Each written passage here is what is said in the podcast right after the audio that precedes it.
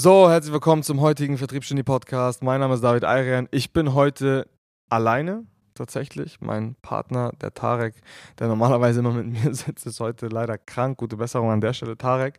Ähm, heute mit dem Thema Perfektionismus im Business und warum wir bzw. ich das für sehr tödlich halte. Vorher ist wichtig zu sagen, ich bin selber eine Person, die früher vor allen Dingen und auch heutzutage mich immer noch dabei erwische, ähm, alles immer perfekt machen will, alles immer zu 110 Prozent sauber gestalten möchte ähm, oder wollte damals. Es ist ein sensibles Thema, weil ich damit äh, schon häufig mal die, den einen oder anderen Prozess extrem verzögert habe, dadurch, dass mir dort die perfekte Lösung irgendwie noch nicht gefallen hat oder noch nicht dass ich diese noch nicht gesehen habe. Und ja, man kann es, man, man, muss es, man muss dieses Thema sehr differenziert betrachten, weil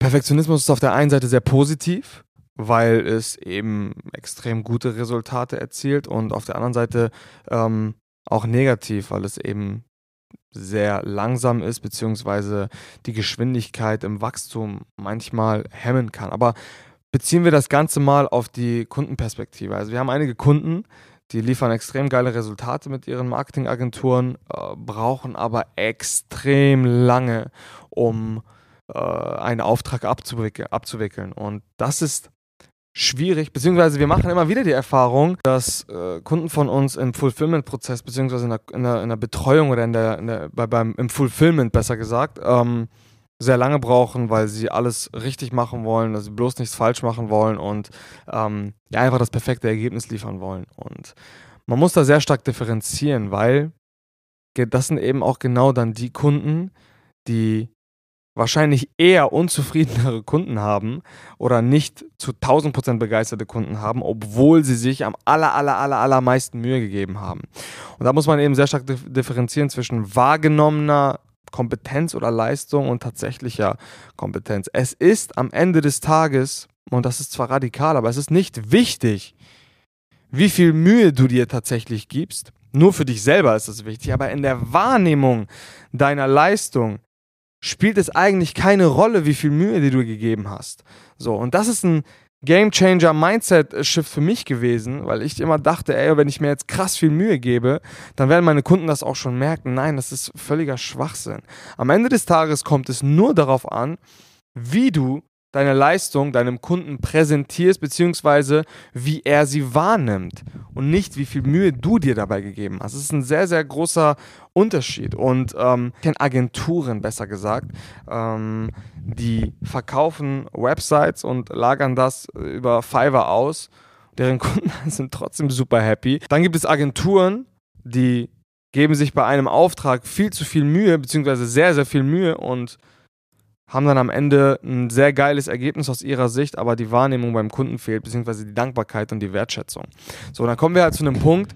Perfektionismus ist bis zu dem Punkt gut, in dem es sich noch für dich lohnt, beziehungsweise du genügend, äh, sage ich jetzt mal, liefern kannst, aber auch nicht irgendwie 100.000 Jahre brauchst, um diesen Auftrag abzuwickeln. Bis zu dem Punkt ist es gut. Es ist gut für dein Gewissen, aber es ist nicht immer gut für die Wahrnehmung deiner Kompetenz. So, an der Stelle gehen wir mal rüber zu unserem Ansatz. Digitale Kaltakquise. Digitale Kaltakquise ist eine, ist eine Möglichkeit, eine, ein Akquisekanal, ähm, der sehr stark darauf baut, eben nicht perfektionistisch zu sein, sondern ins kalte Wasser zu springen. Das heißt, wir holen uns mit neuen Projekten, als Beispiel mit Kunden, wenn wir äh, noch keine Erfahrung in einem Bereich haben, sondern nur äh, Richtwerte, da gehen wir, dann springen wir ins kalte Wasser mit, mit, mit, den, mit unseren Strategien und holen uns erstmal die Resonanz vom Markt.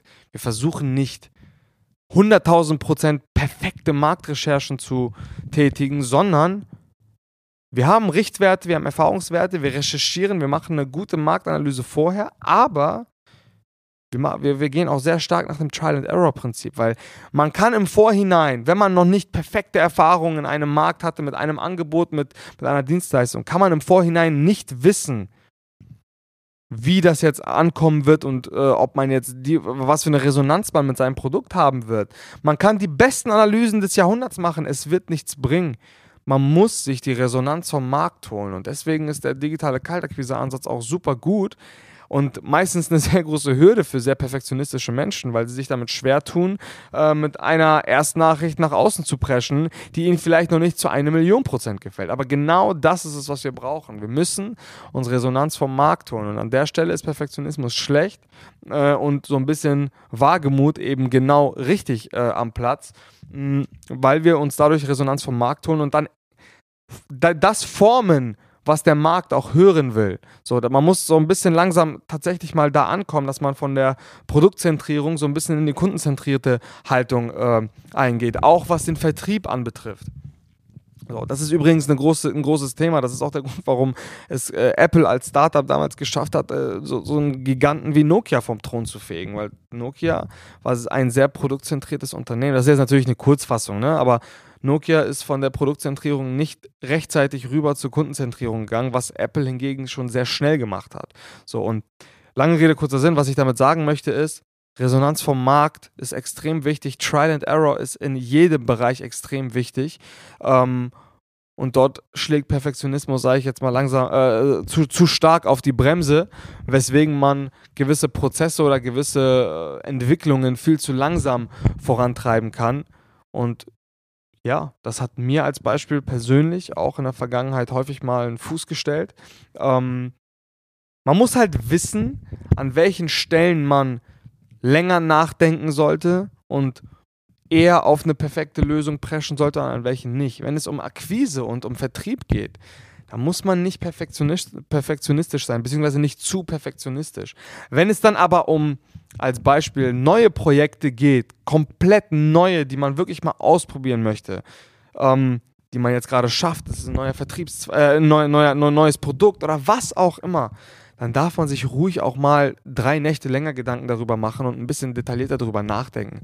Das ist völlig in Ordnung. Oder wenn es um, um universelle Regeln im Unternehmen geht oder sowas, Werte und Prinzipien, da sollte man auch ruhig zu perfektionistisch sein und nicht etwas rauspreschen und es danach im, im, Umkehrschluss zu schnell wieder revidieren, sondern das sind zum Beispiel so Stellen, wo ich sage, so bei Regeln, bei Richtprinzipien, bei Werten und all solchen Dingen, die wo Menschen unmittelbar, die mit, mit dir zu tun haben, beeinflusst werden, da sollte man unbedingt sehr lange drüber nachdenken und lieber zu perfektionistisch sein als zu nachlässig bzw. zu unvorsichtig, weil wenn man, man, wenn man etwas verkündet oder etwas festlegt, dann ist die, mh, mm, dann ist die, ist die Anpassungsfähigkeit bei Menschen immer häufig sehr schnell, wenn es um das Erste geht, aber wenn du es danach wieder änderst Gehen wir mal, gehen wir mal in ein praktisches, Be praktisches Beispiel, bevor wir hier jetzt äh, theoretisch die ganze Zeit um den heißen Brei rumreden. Gehen wir mal davon aus, ich verkünde morgen, ja, der beste Vertriebler bekommt eine R8. So. Und ich presche das raus und der beste Vertriebler ist jetzt, kommt jetzt nächsten Monat zu mir und sagt, ja, ich bin der Beste, ich will jetzt eine R8 haben. Dann kann, dann ist es sehr schwer, ihm dann zu sagen, hey, übrigens, ich habe darüber nochmal im Nachhinein drei Nächte nachgedacht. Äh, geht erst, wenn du keine Ahnung, mindestens drei Millionen Umsatz in einem Monat gemacht hast, weil das habe ich nicht dazu gesagt. Darüber habe ich mir im Nachhinein Gedanken gemacht. Das wird die Leute demoralisieren. Das ist auch völlig normal und der Fehler liegt dann auch ganz klar bei der Geschäftsführung, die das dann verkündet, ohne darüber zu perfektionisti perfektionistisch nachgedacht zu haben. So, was ich euch damit sagen möchte ist, ähm, und das ist uns auch passiert, da können wir uns gar nicht rausnehmen, wenn ihr etwas verkündet, Regeln, Richtwerte, Prinzipien, Incentives, was auch immer, Versucht darüber einfach länger nachzudenken, perfektionistischer zu sein, ähm, um danach tatsächlich ein endgültiges Urteil oder eine endgültige, ähm, einen endgültigen Richtwert, endgültiges Prinzip, was auch immer ähm, festzulegen, was ihr dann auch nicht so schnell verändern müsst. So, weil ihr dort einfach nachlässig wart. Das ist eine Sache, da ist Perfektionismus sehr, sehr angebracht. Äh, besonders wenn es darum geht, mit Menschen äh, zu arbeiten, die mit dir hier Tag für Tag sitzen und aufstehen. Ja, ist ein sehr heikles Thema, Perfektionismus ähm, im Business spiegelt sich auch in diversen Bereichen wieder. Ähm, summa summarum, an einigen Stellen empfehle ich, dass man länger drüber nachdenken sollte und dass es sehr angebracht ist. Ähm, an anderen Stellen sage ich, ey, spring ins kalte Wasser, äh, hol dir Richtwerte, hol dir Erfahrungswerte, besonders wie gesagt, wenn es so um Akquisekanäle geht. Und ja, wenn ihr selber das Gefühl habt, dass ihr an einigen Bereichen feststeckt, weil ihr das perfekte oder die perfekte Lösung anstrebt und nicht wisst, was das Beste oder was das Schlechteste ist. Und wenn ihr euch hin und wieder mal äh, auch mit solchen Problemen konfrontiert seht, dann, dann tragt euch gerne ein auf www.salesex.de für ein kostenloses Beratungsgespräch. Auch dort können wir sehr gut mit unseren Strategien und Tools ansetzen. Ähm, andernfalls vielen Dank fürs Zuhören und bis zum nächsten Mal. Ciao, ciao.